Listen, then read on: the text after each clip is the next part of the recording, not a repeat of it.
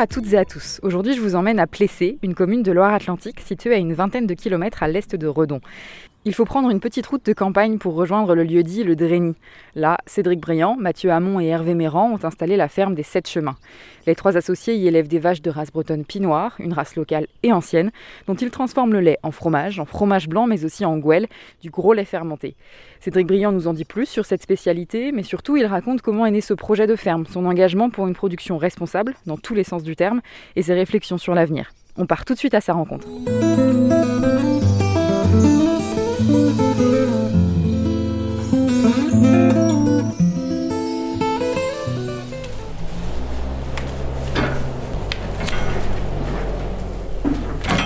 Bonjour, je suis Cédric Briand, donc l'un des trois associés de la ferme des Sept Chemins. Hein. Mes deux autres associés sont Hervé Méran et Mathieu Hamon.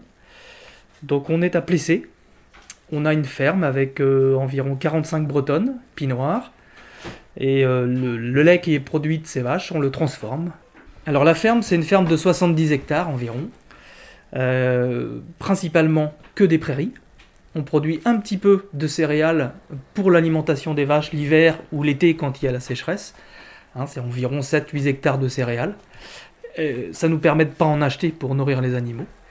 Et puis euh, ici, euh, c'est un, une ferme très bocagère. Il y a beaucoup de haies. Hein, on y tient parce que c'est très important pour nous, hein, pour la biodiversité et ses équilibres. Euh, voilà, c'est une ferme assez vallonnée.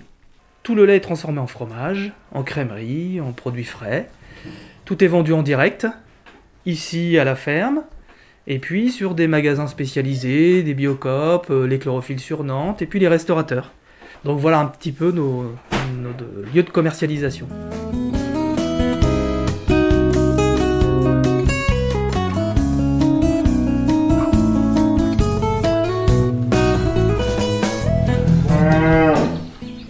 La bretonne pinoire, c'est la plus petite race de vache en France. Euh, elle mesure en gros entre 1m15 et 1m20 au garrot.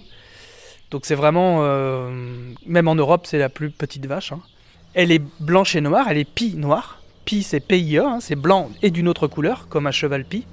Elle a un, cœur sur le front, un espèce de triangle qu'on voit bien sur le front. Elle a une écharpe blanche et une ceinture blanche. Hein, en gros, pour l'imaginer, il y a une grosse bande blanche derrière les épaules dans les pattes de devant et une autre bande blanche plutôt euh, devant les pattes arrière. Ça, c'est le standard un peu de la race, c'est un peu à ça qu'elle ressemble. C'est une petite vache robuste, qui a des belles cornes en lyre, hein, qui remontent bien comme ça là. Hein, c'est des vaches qui font 450 kg de poids vif, c'est très très très très peu. Une Primostein aujourd'hui, elle en fait 650, 700 kg. Mais par contre, elle va, elle va produire euh, beaucoup moins de lait que les autres mais quand même, par rapport à son poids, c'est pas inintéressant.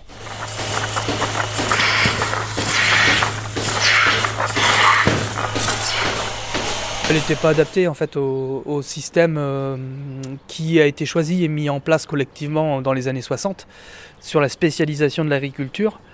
Euh, quand euh, Edgar Pisani met en place ce nouveau système pour nourrir la France et, relancer un peu l'agriculture et le monde rural, bah, elle dit il faut choisir, il faut spécialiser, il faut qu'il y ait des races productives pour qu'on puisse relancer la machine. Donc voilà, toutes ces races-là étaient inadaptées à la logique de l'époque. En Bretagne, on remplaçait les armoires bretonnes par le Formica et les bretonnes par euh, les normandes de la Primostein. Ce que j'aime bien, c'est des animaux qui ont du. Euh, ils savent ce qu'elles veulent, quoi. Ces, bêtes-là, elles sont. Nous, elles sont hyper calmes. Hein. Le troupeau, on peut aller les caresser toutes, même dans le champ, et là, elles viennent. Mais elles savent ce qu'elles veulent, quoi. Quand elles veulent pas aller à un endroit, elles veulent pas y aller. C'était pas Jobard hein, dans les années 70. C'est le premier plan de sauvegarde en France, en 76, d'une race bovine. Aujourd'hui, on a très peu d'effectifs, mais c'est en, en fait, c'est en pleine croissance. On, a plein de projets d'installation qui arrivent. Et dans des systèmes euh, de circuits courts, euh, de systèmes autonomes, d'agriculture paysanne, eh ben, elle a toute sa cohérence. C'est ce que je disais, euh, je fais toujours le parallèle avec la deux chevaux et la Ferrari, mais pour un système qui veut pas aller vite, vaut mieux une deux chevaux qu'une Ferrari. On va se pousser parce que sinon, euh, On va se mettre debout. Je suis arrivé sur l'exploitation euh, en 2004, euh, fin 2004, début 2005, avec l'idée de m'associer avec Mathieu et puis Christophe à l'époque. Hein. Donc moi je suis fils d'agriculteur et d'agricultrice, hein. mes parents étaient tous les deux paysans. mais je n'ai pas pris la suite de mes parents puisque je me suis, j'ai plutôt exercé dans l'agriculture mais en tant que technicien. Puis après été animateur, plutôt animateur rural pour les enfants, pour les scolaires, tout le long de l'année, et puis pour le grand public, puisque c'est un site touristique qui accueillait euh, du public sur le lait. Et donc au bout de, 7-8 ans, j'ai préféré m'installer.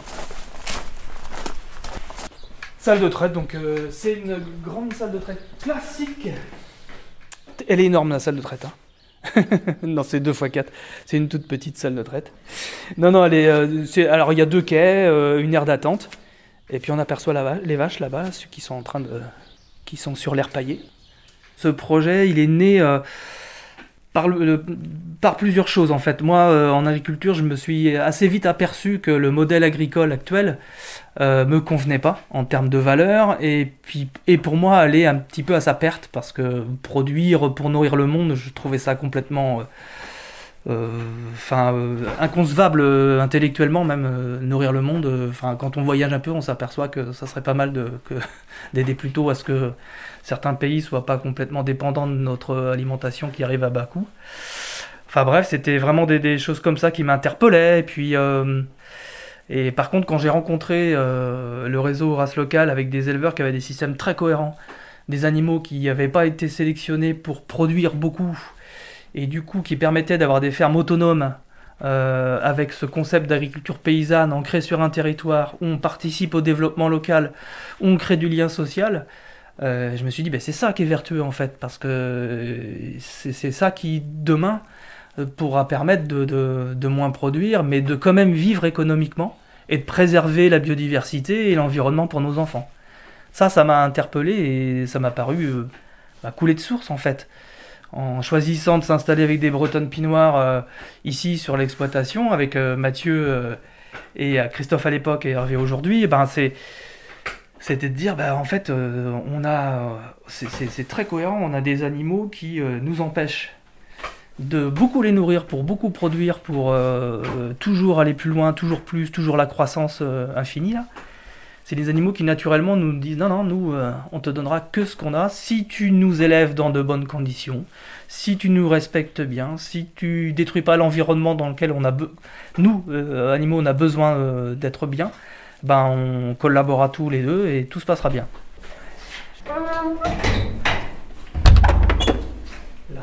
Donc là, on est dans la cave d'affinage. Presque deux tiers de la production laitière est transformée en pâte pressée. Donc pas de pressé, c'est tout ce qui est tome, euh, euh, type raclette. Euh, là, on a une meule qui est une pâte pressée cuite qui s'affine beaucoup plus longtemps. Donc quand on a fabriqué les fromages, on les amène ici, après salage, et puis ils sont affinés sur planche. Donc certains un mois, un mois et demi, d'autres trois mois, d'autres six mois. On a bien l'odeur des levures et des moisissures du fromage. C'est des, grosses meules, ça fait à peu près 7-8 kilos. Le but de l'exploitation, ça a toujours été de toute façon, euh, il y a des axes importants, il y a euh, euh, la valorisation de la biodiversité, il y a l'autonomie, mais dans tous les sens, c'est-à-dire l'autonomie économique, l'autonomie alimentaire, l'autonomie de décision, ça c'est très important. On n'est pas dans une filière verticale, donc on est plutôt en transversal, donc on doit vraiment être, euh, avoir euh, maître de nos décisions.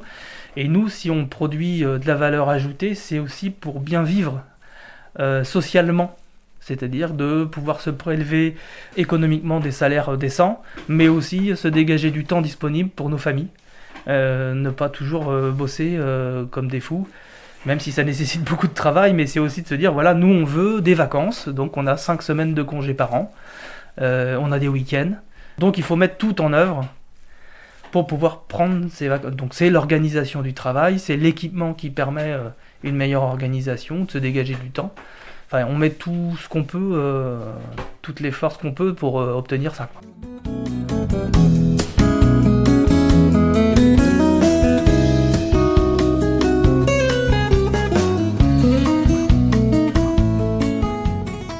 Voit bien hein, sur l'exploitation, en 15 ans, il nous faut aujourd'hui quasiment 10% de surface en plus pour pouvoir produire la même chose. Parce que ce qu'on se rend pas bien compte, c'est que les sécheresses, elles ont souvent lieu à l'automne ou l'hiver, et pas l'été et que les pluies euh, trop nombreuses l'été détruisent les, en plus les, récoltes. Aujourd'hui, on cherche de la surface en plus pour pouvoir faire plus de stock, pour au moins être sûr que s'il y a une sécheresse estivale ou, ou euh, pas assez d'alimentation pour l'hiver, euh, il faut pouvoir stocker de l'aliment pour pouvoir nourrir les animaux. Quoi. même si on voilà, on n'est pas sur des énormes volumes, mais on sent bien que il, faut, il, faut, il, faut, il faudra s'adapter. quoi. Après, sur le choix aussi des, variétés que l'on sème. Euh, ça, ça nous questionne. Il y a aussi, on se questionne sur euh, peut-être produire euh, de la mm, protéine végétale à destination humaine. Peut-être que ça serait intéressant aussi d'y réfléchir, même si on fait de l'élevage et qu'on destine de la production végétale à notre élevage, c'est aussi d'y associer cette partie de, montrer qu'il y a une synergie et que euh, les éleveurs, on est aussi capable de produire de la protéine végétale à destination humaine, même en faisant de l'élevage à côté. Donc il, faut, il y a tout ça qu'il faut prendre en compte, parce que si on doit moins consommer de protéines d'origine animale, et ça nous on n'est pas contre, euh, on, sait bien qu'il faut qu'on mange moins, enfin qu'il faut qu'on mange mieux surtout.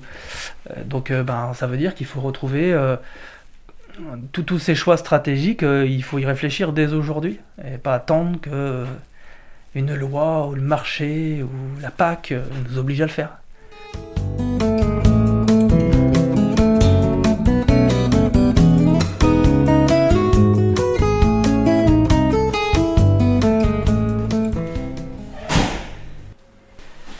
Donc là, sur la, salle de transfo, il y a, euh, par exemple, il y a des fromages, il y a des fromage lactique à affiler, des types Saint-Marcelin en fait, pour donner une image. Donc là, le retournement, bah, c'est un, petit coup de, un petit coup de main. On fait sauter le fromage dans la main et il se retourne.